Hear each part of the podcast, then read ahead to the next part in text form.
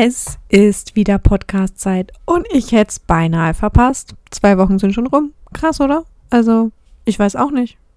Das geht immer so unglaublich schnell. Und das Schöne ist, in diesen zwei Wochen hat der Kleine jetzt einfach mit der Eingewöhnung begonnen und bald kann ich Podcast-Folgen einfach ohne Kinder aufnehmen. Es ist so viel entspannender, wenn das passieren darf. Gut, aber darum soll es ja heute hier eigentlich gar nicht gehen, ne? sondern wir sind ja bei der Reihe, wie informiere ich mich über Stoffwindeln. Und da wollte ich heute mal um das, über das Thema Beratung sprechen. Ich muss sagen, ich persönlich war unglaublich skeptisch, äh, dafür jetzt Geld auszugeben. Also, das war so, ich habe gegoogelt, ja, ne? Ähm, und mich informiert und äh, zum Beispiel auch über die Windelmanufaktur gestolpert und da mal so ausgerechnet, was denn so Stoffwindeln eigentlich kosten würden. Und dann kommt da ja doch ein ordentlicher Betrag raus, besonders wenn man bei der Windelmanufaktur guckt. Aber okay.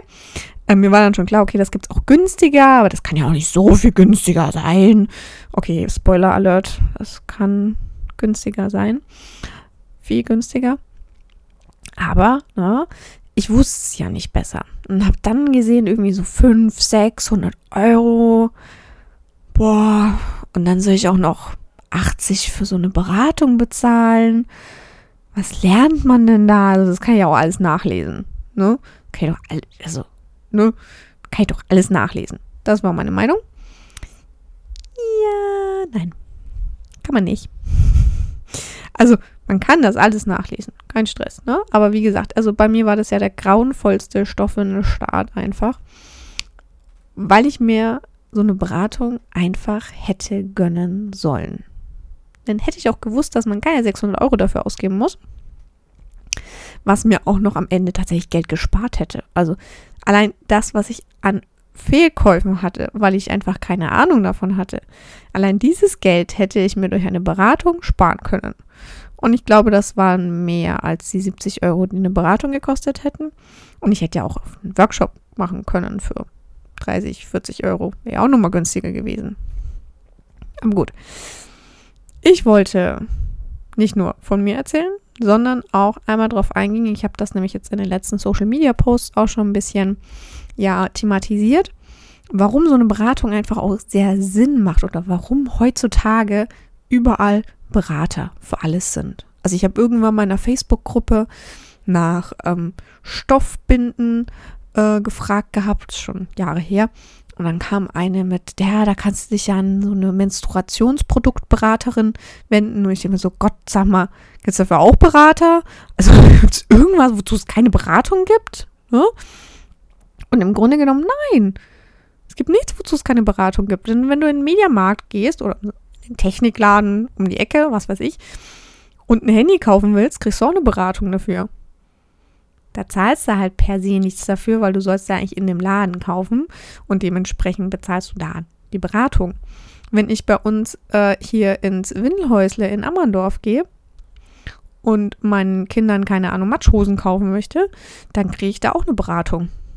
Welche Matschhose am besten ist. Ne? Keine Ahnung, gefüttert, ungefüttert, welche Größe am besten passt, dass das auch nicht gleich wieder rausgewachsen ist, das Kind und so kriege ich eine Beratung. Es gibt für alles eine Beratung, das macht auch Sinn. Denn oftmals fehlen uns die Vorbilder. Beispielsweise habe ich gelernt von einer Stillberaterin, dass die, ähm, ja, dass die, die, diese Zahl an Müttern, die stillen, zurückgeht. Ne, nicht nur, weil wir irgendwie der Meinung sind, ne, wir wollen nicht stillen oder sonst irgendwas, und auch diese Stillproblematiken, die am Anfang da sind, weswegen die viele aufhören, wie auch ich, ne? bei meiner großen Tochter auch aufgegeben, dass vieles davon kommt, weil uns die Vorbilder fehlen.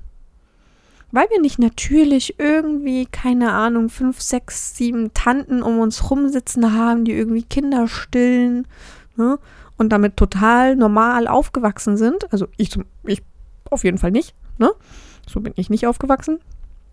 Und äh, dadurch fehlen uns da die Vorbilder, weil sonst hätten wir ganz viel schon einfach unterbewusst mitgenommen. Und wenn jetzt um uns herum jeder mit Stoffwindeln entwickeln würde, dann hätten wir wahrscheinlich auch vollkommen unterbewusst schon Dinge über die verschiedenen Systeme und Materialien und wie man das anlegt und sonst irgendwas und mh, mm, keine Ahnung, wie man aufpasst, dass das Zeug nicht ausläuft oder was auch immer. Das hätten wir alles schon irgendwie mitgenommen. Über die Jahre. Ne? Wenn man jetzt irgendwie hier so äh, in irgendwelchen Dörfern wohnen würde, wo man halt irgendwie ja andauernd irgendwie was mit Kindern zu tun hat. Ne? Also man, wenn man jetzt eben eher so an mehr Generationen denkt, wo man dann auch große Familien hat mit vielen Tanten, Onkeln, Cousinen, Cousins und sonst irgendwas und den ganzen Tag aufeinander hängt, ne? Dann hätten wir das alles total bewusst und über die Jahre oder unbewusst und über die Jahre hinweg schon mitbekommen. Aber diese Vorbilder fehlen. Warum? Weil wir in diesen, ich, ich nenne es jetzt mal Clans, schon gar nicht mehr zusammen wohnen. Ne? Die wenigsten wohnen in Mehrgenerationenhäusern, wobei ich das ganz cool finde. Aber die wenigsten wohnen so, die wenigsten von uns hier in der westlichen Welt leben so. Und deswegen bekommen wir wenig mit. Besonders über sowas wie Stillen um uns herum, wenn man jetzt nicht irgendwie das älteste von sieben Kindern ist, hat man davon nichts mitbekommen. Und die Mutter die sieben Kinder dann auch noch alle gestillt hat. Dann hat man davon nichts mitbekommen. Wenn äh, die, ne, ich bin die jüngste von dreien. Ich habe von Bibi ernähren und Windeln und sonst irgendwie, ich habe da nie was mitbekommen. Ich stelle auch gerne in meinen Workshops die Frage, hast du schon mal ein Kind gewickelt? Und die meisten sagen nein. Ich habe einen Teil, der sagt ja, weil Erzieherin oder ähm, kleinere Geschwister oder so. Aber der Großteil sagt nö, habe ich noch nie gemacht. Also fehlt uns doch da hier auch schon wieder ein Vorbild. Deswegen sind wir so abhängig darauf, dass die Hebamme uns das natürlich dann auch wieder zeigt im Wochenbett, wie das dann überhaupt mit dem Wickeln funktioniert. Die zeigt uns das auch einmal vielleicht im Geburtsvorbereitungskurs, kriegt man das vielleicht mal mit. Kommt auf den Geburtsvorbereitungskurs drauf an, kommt auch drauf an, ob man überhaupt so einen, ja, einen Platz bekommt, ob der überhaupt stattfindet, Corona-bedingt und so, ne? Es ist ja heutzutage sogar noch schwieriger, an diese Informationen ranzukommen. Und das ist mit den Stoffwindeln genau dasselbe. Es ist schwierig, an diese Informationen ranzukommen. Woher, also ich wusste ja sehr lange überhaupt gar nicht, dass es Stoffwindeln überhaupt gibt. Für mich war das total normal, dass es Einwegwindeln gibt. Weil wenn ich andere Eltern gesehen habe, habe ich die mit Einwegwindeln rumlaufen sehen. Ich habe da nie irgendwas von Stoffwindeln mitbekommen. Wenn die aber jeder nutzen würde, wäre das wieder was anderes. Dann bräuchten wir vielleicht auch gar nicht so viele BeraterInnen. Außer vielleicht für Troubleshooting. Ne? Also für die Probleme, die auftreten. Dann vielleicht schon. Aber auch Vorbilder, muss ich ganz ehrlich sagen, können natürlich uns auch was Falsches vorleben. Das, glaube ich, ist hier sich jeder drüber bewusst, weil ich glaube, jeder hat irgendwas bei seinen Eltern als Vorbild, wo er weiß, das will ich anders machen. Wenn ich mal Kinder habe, mache ich das anders. Ob man das dann wirklich anders macht oder ob man das dann nicht eigentlich nachvollziehen kann, was die Eltern damals getan haben, ist mal dahingestellt. Ne? Das sei jetzt mal einfach dahingestellt. Aber worauf ich hinaus will, ist, dass eben nicht alle alles richtig machen. Also nur weil wir Vorbilder haben, heißt noch lange nicht, dass die das auch richtig machen und dass die das so machen, wie wir das mal machen wollen und sonst irgendwas. Aber diese fehlende Vorbildfunktion hat einfach elementar damit zu tun, warum eine Beratung heutzutage einfach wichtig ist. Weil wir so ga, sonst gar nicht an diese Informationen rankommen. Wir kommen an diese Informationen natürlich bei den Stoffen ran. Du kannst das alles googeln. Have fun. Ne, darüber haben wir gesprochen in den letzten Folgen, beispielsweise über YouTube. Natürlich kannst du diese Informationen alle rausziehen. Aber es ist wesentlich schwieriger, wenn du dich jetzt einfach unbedarft, unbeschriebenes Blatt, anfängst, dich über Stoffwindeln zu informieren oder ob du jemanden kennst, der mit Stoffwindeln wickelt, schon mal was in der Hand gehabt hast, schon mal ein bisschen was gesehen hast und dann dich nochmal in die Thematik einliest, weil dann weißt du ja schon viel mehr, wonach du überhaupt googeln sollst, wonach du überhaupt suchen sollst. Also es ist ja im Übrigen auch der Grund, warum mein Quick Guide entstanden ist. Ne? Also wer den jetzt vielleicht noch nicht kennt, ich habe so ein, ja, ich nenne es mal Workbook erstellt. Das ist der Quick Guide für Stoffwindeln. Und der ist genau deswegen da.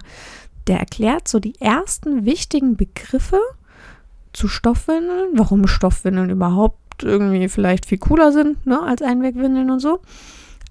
Und danach bist du jetzt noch kein Vollprofi, aber du weißt, wonach du suchen musst. Du weißt, worüber du dich informieren möchtest. Und das ist mit einer Beratung genauso. Klar, du kannst eine individuelle Erstberatung machen, danach bist du Profi quasi. Also dann weißt du alles eigentlich, was du wissen willst, sozusagen. Und hast natürlich auch danach die Beraterin immer noch zur Seite gestellt, die immer noch Fragen beantwortet. Die ist dann sozusagen auch dein Vorbild. Ne? Die ist dann da und beantwortet Fragen zu Stoffwindeln. Alle Fragen, die so aufkommen, die beantwortet die. Du kannst aber natürlich auch nur, in Anführungszeichen, nur einen Workshop machen, um dich einfach mal über dieses, ja, verschiedene Systeme, was haben die eigentlich für Vor- und Nachteile, wie läuft das überhaupt mit dem Waschen ab und sonst irgendwas, ne?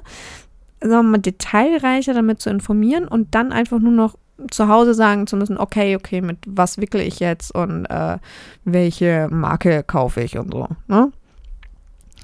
Ähm, dann bist du nämlich auch schon recht gut informiert, würde ich sagen, nach einem Workshop. Und das sind, würde ich sagen, so die zwei großen ja, Varianten an Beratung. Also die individuelle Erstberatung, wo du wirklich ja, alle Fragen loswerden kannst und ähm, in direkten Kontakt mit deiner Beraterin stehst. Und äh, wie gesagt, der Workshop, ne, wo du einfach mit anderen auch zusammen bist. Manchmal hast du den Vorteil, dass die anderen Fragen stellen, auf die man selber gar nicht gekommen wäre. Das ist, finde ich persönlich immer ganz gut an Workshops. Oft ein bisschen günstiger als die Erstberatung und äh, dafür eben nicht ganz so individuell. Ne? Deswegen, das sind so die zwei größeren Sachen, würde ich sagen, für Beratungen, die du in Anspruch nehmen kannst. Ja. Und warum man jetzt dann für das Ganze auch noch Geld zahlen soll, das ganz einfach erklärt, das ist ein Beruf. Ne? Wir verkaufen, also BeraterInnen in der Regel verkaufen keine Windeln. Das heißt, unser Geld kommt durch die Beratung. Und deswegen kriegen wir von dir ein Geld, wenn wir eine Beratung machen, weil das unser Beruf ist. Ja? Ich kann dafür mal noch eine ausführliche Podcast, ich habe dazu mal eine Podcast-Folge tatsächlich auch schon gemacht. Ich muss mal gucken, ob das hier in dem Stoffwickel-Gaudi-Podcast war oder im alten Podcast. Ich kann die auf jeden Fall dann in die Shownotes noch verlinken. Kannst du dir mal anhören, warum man für eine Beratung überhaupt Geld bezahlen sollte. Ich glaube, diese Folge ist jetzt lang genug. Ich habe darüber gesprochen. Wie gesagt, Vorbilder, dass die fehlen, warum das so komisch ist, dass die fehlen, warum das was das jetzt eigentlich mit einer Beratung zu tun hat. Und so kannst du dich eben auch über Stoffwindeln informieren. Du kannst auf ähm, zum Beispiel stoffwindelberaterin.de gehen. Kann ich dir auch gerne in den Show Notes verlinken. Und da einfach nach einer Beraterin suchen, der die bei dir in der Nähe ist. Ne? Du kannst natürlich auch nach jemandem suchen, der online berät. Da kannst du tatsächlich danach filtern. Ne? Kannst auch gucken, berät äh, die BeraterInnen auch äh, zu Windelfrei zum Beispiel, wenn dich auch Windelfrei interessiert. Da kannst du einfach äh, gucken, wer ist bei mir so in der Nähe und ähm, ist mir diejenige sympathisch. Ja? Da kannst du ein bisschen stöbern und deine Beratung buchen. Oder natürlich auch gerne bei mir. Hm. Stoffwickelgaudi.de. Ne? Weißt du, weil so heißt auch der Podcast. Und du weißt ja jetzt, im Zweifelsfall gibt es auch erstmal den Quick Guide, den kannst du dir mal runterladen, kostet nicht viel, ne? Und hast erstmal schon die ersten Worte ein bisschen erklärt. So, jetzt halte ich meine Klappe. Vielen lieben Dank, dass du zugehört hast. Ich würde mich riesig über Support freuen. Also, wenn du allen anderen, die mit Stoffwindeln vielleicht wickeln wollen oder auch nicht oder sowas, ne, einfach mal den Stoffwickel-Gaudi-Podcast empfiehlst. Gerne mal irgendwie Instagram, Facebook, TikTok, keine Ahnung, irgendwo, wo du bist, WhatsApp-Status, einfach mal so erwähnst, hey, ich habe heute wieder den Stoffel Gaudi Podcast gehört, war gut. Hoffentlich zumindest war der gut. Und äh, ja, Darüber würde ich mich riesig freuen und natürlich über eine Bewertung bei der Podcast-Plattform, bei der du gerade deinen Podcast hörst. Ja, und dann freue ich mich natürlich, wenn du beim nächsten Mal wieder mit dabei bist. Ach so, und wenn du dich fragst, wo ist eigentlich die Musik geblieben? Es gab doch normalerweise immer Intro und normalerweise gibt es auch jetzt so ein Outro, ne? so Musik und so. Ja, äh, ich habe die Folge ja jetzt relativ spontan aufgenommen. Klar mit meinen Notizen, aber relativ spontan, weil ich ein bisschen vergessen habe, dass Donnerstag ist und die Folge eigentlich raus muss und so. Und die Festplatte mit der Musik liegt woanders. Wenn ich da jetzt hinlaufe, dann begegne ich meinen Kindern und dann kann ich eventuell die Folge nicht mehr aufnehmen, weil ich sonst ein Spiel spielen muss oder mit Autos spielen muss oder eine Gelande basteln muss oder sowas.